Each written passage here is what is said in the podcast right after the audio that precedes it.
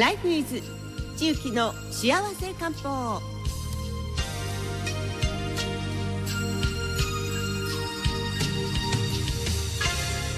さあ続いてのコーナーは中期の幸せ漢方です。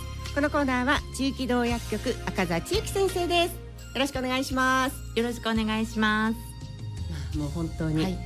先生やっぱり白衣が。はい。白衣の首元が、えー、ニットが出てないというのはもうねあの春になったなっていう感じですね。いつもはねね。タートルにねそうそうそうそう。あの白衣ですからね、だんだんこう胸元首元がすっきりと。はい。はい、出させていただきました。今日もよろしくお願いいたします。お願いいたします。はい。まあ今おっしゃったように、こう薄着の季節になりました、はい。あの衣替えをして、うん。着てみるとあらなんと入りにくいわみたいな。入りにくいしあのこのまま袖から出していいのかなとか。そうなんですよ、はい、皆さん。いろんなものが、ねつはい。いておりました、うん。ついておりました、あのー現実を見るというかお風呂上がりにね、うん。自分の体を見ると本当情けなくなる毎日なんですけれども、うん今回のテーマは、まあ、そんな女性も多いんではないかと思って肥満のご相談が今中気道で増えてきています。肥満？肥満です。そうなんです。でよくその漢方で痩せますか、っていうふうにお問い合わせが多いんですが、あの漢方この漢方薬飲めば痩せれるっていうわけではなくて痩せれる体に体質を変えるっていうことを、まあ、何回もまあご説明するんですけれども今日は例えばどうやって漢方であの痩せやすい体になっていくのか、まあ、逆に言うと東洋医学的にあの肥満ということは体の中でどんなことが起きていてぽっちゃりになっていったのかっていうことをお話ししたいと思います。そもそもあれですよね。肥満ってこう、はい。なんかこうあのむ水太り系とか、はい、ね肩太肩り系系とかそうですありますよね。はい。そういった分け方も実は正しくって、あの体の中で水太りなのか、うん。あるいはその脂肪のね、うん。なんていうのかに筋肉がこううん。隆々なのかっていうのもすごく大切なんですよね。ただもっと細かく分けていくと、いつも私が言うように気血水っていうはい。物差しがあるじゃないですか、うん。東洋医学では。気力とか元気の気、そして血っていうとね、うん。そのまあ貧血じゃないですけれども、うん。血液の量はい。質と量ですね。そうなんです、うん。で最後水っていうのが、うん。まあ、リンパ液とか鼻水涙なんですけれども、うん。これが肥満によってバランスが崩れた状態になっているんですね、そこを直していくことで正常な代謝ができる体になるっていうお話なんですなるね。ほど。まあ、そもそも肥満っていうのは、うん。皆さんが良くないとはこうぼーっとは思ってらっしゃると思うんですけど、まあ、ここではっきり言うとはっきり言うんですね。人、まあ、人どういう状態なのかというと1個体人間あたりの中で、まあ、脂肪組織が正常な量よりもうん。多くなっている状態です。はい。でそれが起きると脂肪から悪い物質が出てくるうんです。ん。この物質が血圧を上げたりインシュリンの働きを悪くしたりうん。中性脂肪にな、うん。あの上げ上げたりとかする以外にも、女性ホルモンのバランスを崩しています。だからちょっとすごくぽっちゃりしているあるいはまあ痩せすぎもそうなんですけれども、女性ホルモンのバランスが崩れるので、まあ、乳がんだったり子宮がんだったりのご経験がある方は、まあ、適度な脂肪量にしておくことが大切ですし、今から赤ちゃんを育みたい人も、その脂肪量が適切であるということが大切になってきます。ほんでは私の脂肪量はどうなのか、うん。今いろいろ測る機会があるから、うん。皆さんご存知だと思います体が脂肪とかそういうことですか？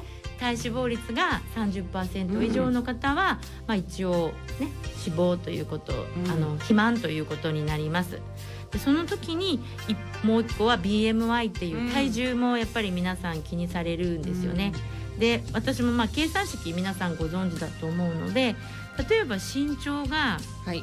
何センチの人がいいですかね？い150センチぐらいの人が多いんですか？160ぐらい160ですよね。ね。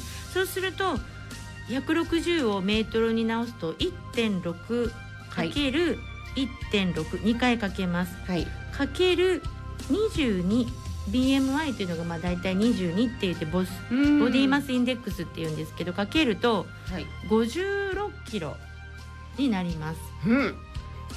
でそれのプラスマイナス10%なのでうん。例えばこれかける1.1をするとろ64キロうん。ぐらいになるから、まあ、64キロぐらいになったらまあ体重的にはいいんですよね。私なんかは突き抜けてますの何で。が突き抜けてるんですかその数字がその計算式よりもまあ5キロ以上とか、まあ、10キロ以上やっぱり離れていると問題だなと思って、うん。ちょっと真剣に考えた方がいいかなと思って私も真剣に考えようと思いました。はい、ということはまずはご自身のこの、えー数値はい。知っておかれることが大事。はい、私はその、うんいいと思います。ただ今サルコペニアって言ってねよく聞きますけど、体重は低くても、うん。さっきの体脂肪率が高い方もいらっしゃるので、うん。まあ、一概に体脂肪率だけとかうん。体重だけではないというのをちょっと頭の片隅に置いといてください。はい。それでもう一つ肥満にはその単純性肥満単純な肥満と、うん。影にホルモンバランスが悪いとか遺伝があるとか、あるいはその薬物性の肥満、うん。例えば精神安定剤とか、うん。それから抗アレルギー剤を飲まれている方、それからホルモン剤うん。飲まれている方は、まあ、薬のせいでねすちょっと太っちゃいましたとかってい聞きまう方すよね。そうですよね、うん。そういうのもあります。だから、自分がこうぽっちゃりこうに脂肪を蓄えてしまった原因が、まあ、どっちなのかなということをちゃんと見定めることも大切になります。で今漢方でほとんど対応させてもらっているのはこの単純性肥満という方で、あの誤った食事のパターン、から運動不足、はい。からストレス、うん。からインシュリンの、まあ、分泌過剰、まあ、これはそのストレスとかも関係します。あと脂肪細胞の増殖と大きくなる、これが原因なんですけどこれってあのエストロゲンうん更年期に入って女性ホルモンが減るとうんこれが増えてきます。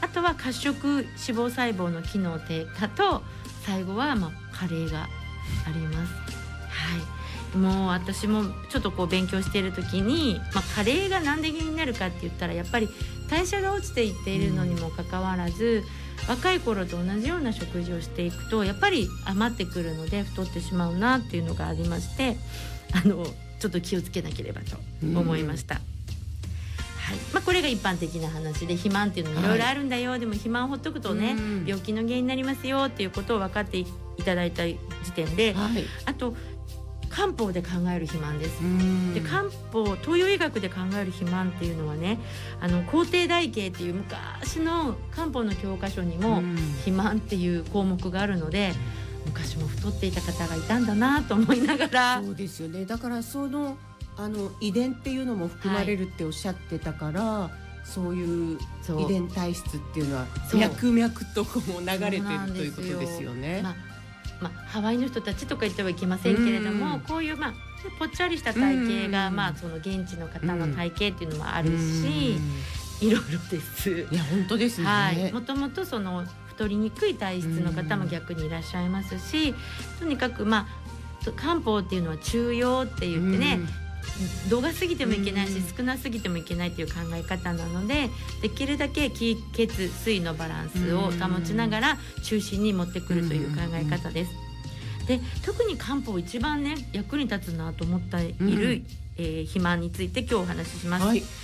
えーさっきの皇帝台形っていう肥満という項目の中にうん。第1位の出ている肥満の質体質のお話しします、うんえー肥満の人っていうのは実は気虚って言って気が足りない人である。うん。気が足りないことにより気の巡りが悪く痰と質が生まれその痰と質がたまることによって、えー肥満していくというふうに感じます。うん。なんだこの痰と質は、うん。っていうふうに思うんですけれどもこの痰とか質っていうのは汚れた血液汚れた水へ分ー汚れた油のことになります。全く。はい、滞ってる。そうなんですよ。だから滞元気がないことによって巡りが悪くなって溜まっているのにもかかわらず太ってしまったと言って、食べないとか、うん。急にくたびれてるのにすごい激しい運動をしちゃったりしたらますますうん気がなくなってしまっうん。て取り返しのつかないことになるのでまずは気力を回復したりしないといけないんですね。でそういうことによって解毒が一番大切なので解毒するにもやっぱりいいものを食べる。うん。体に健康なものを食べて解毒する出していくうん出していくということを中心に考える方が、うん取らないというよりもいいものを入れて汚い古いものを出す、うん。この考え方になっていただきたく今日はお話ししようと思いました。はい、じゃあ気力を作るのはね、うん。体の中でどこですかとかっていうと、やっぱ胃腸なんですね。はい、で胃腸を整えるための、まあ、食事バランスとかっていうのをするといいかなと思います。胃腸を整える。はい、はい。そうです。えー、と代謝低下太りっていうのをこの気虚肥満っていうんですけど、うんそういった場合はどんな食べ物を食べればいいのかということをちょっとね、はいお話しします。はい。えっ、とまずは食材の中で大豆とかうん枝豆、あこれからの季節はいいですねそうだとそら豆もいいんです。昨日私すっごいそら豆美味しいの見つけてスーパーで美味しかったです。そら豆って、はい。あの殻大きいのに中ちょっとしか入ってなくってコスパがいいんだか悪いんだかそうなんです。最初出始めはすごいコスパ悪かったんですよ。ねえ5本ぐらいでうん三百九十そうでしょ？八円だったのに10粒しか入ってなくてちょっとショックだったんですけど今今の時期昨日とか良かったですよ。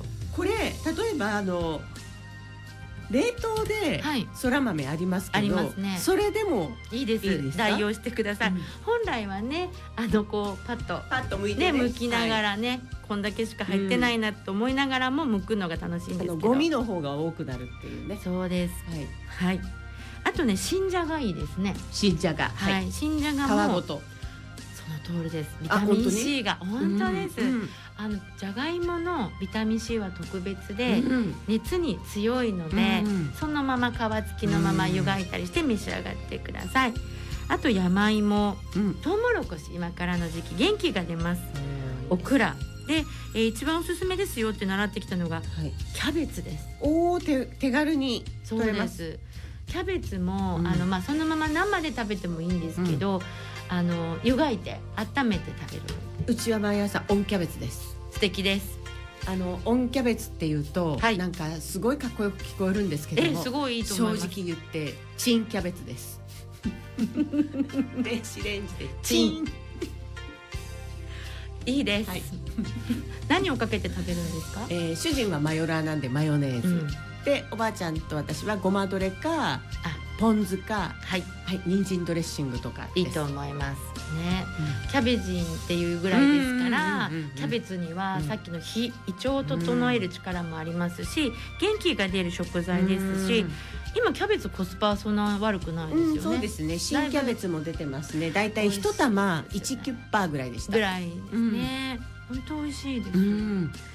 うんキャベツじゃあチンキャベツをおすすめします。しかもその朝ごはんはうん。食べた方がいいっていう話で代謝を上げるので、うん。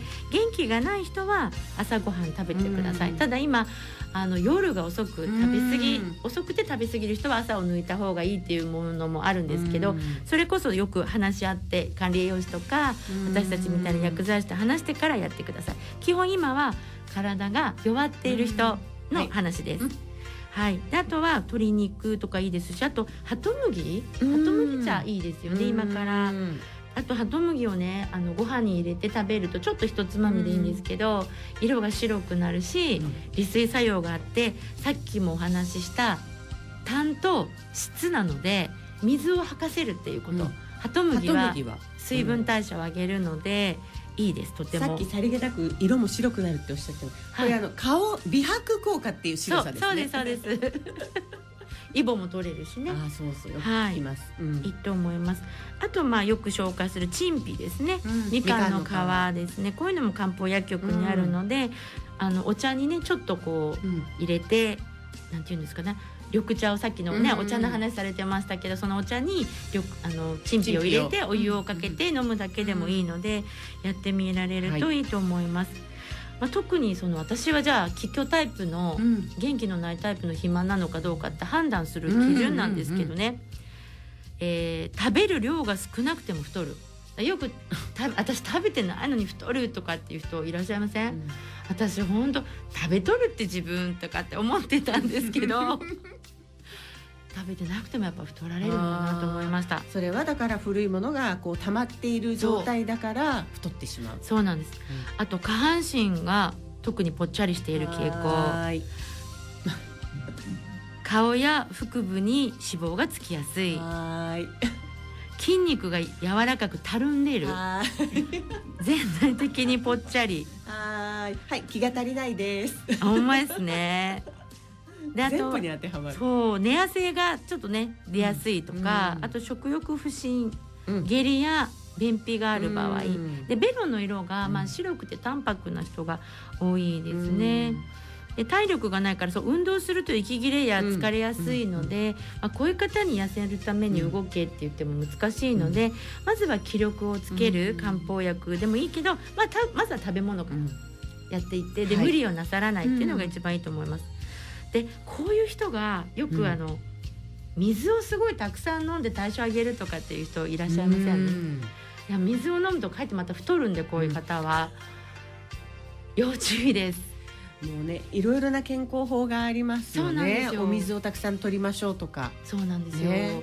余計太るっていうふうに書いてあったので、水飲んでも太るとか。えありえないとかっていう思空う、気吸っても太るとかね。えーでも本当いらっしゃるんだなと思って空気はちょっとあれですけど、でも極端な話ゲッですけど、ね、プとかねなんていうか気持ち悪くなるのでね気をつけてくださいませ。今お食事中の方はねきっともう食べる手が止まったかもしれない。肥満っていう。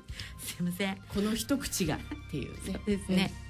でまあ、今日は気虚のタイプの肥満を言いましたけど、これ以外にも、まあ、もちろんその食べ過ぎっていうのもありますしあと子宮筋腫とかが多い方はうん。血流が悪い方あとストレス太り。うん。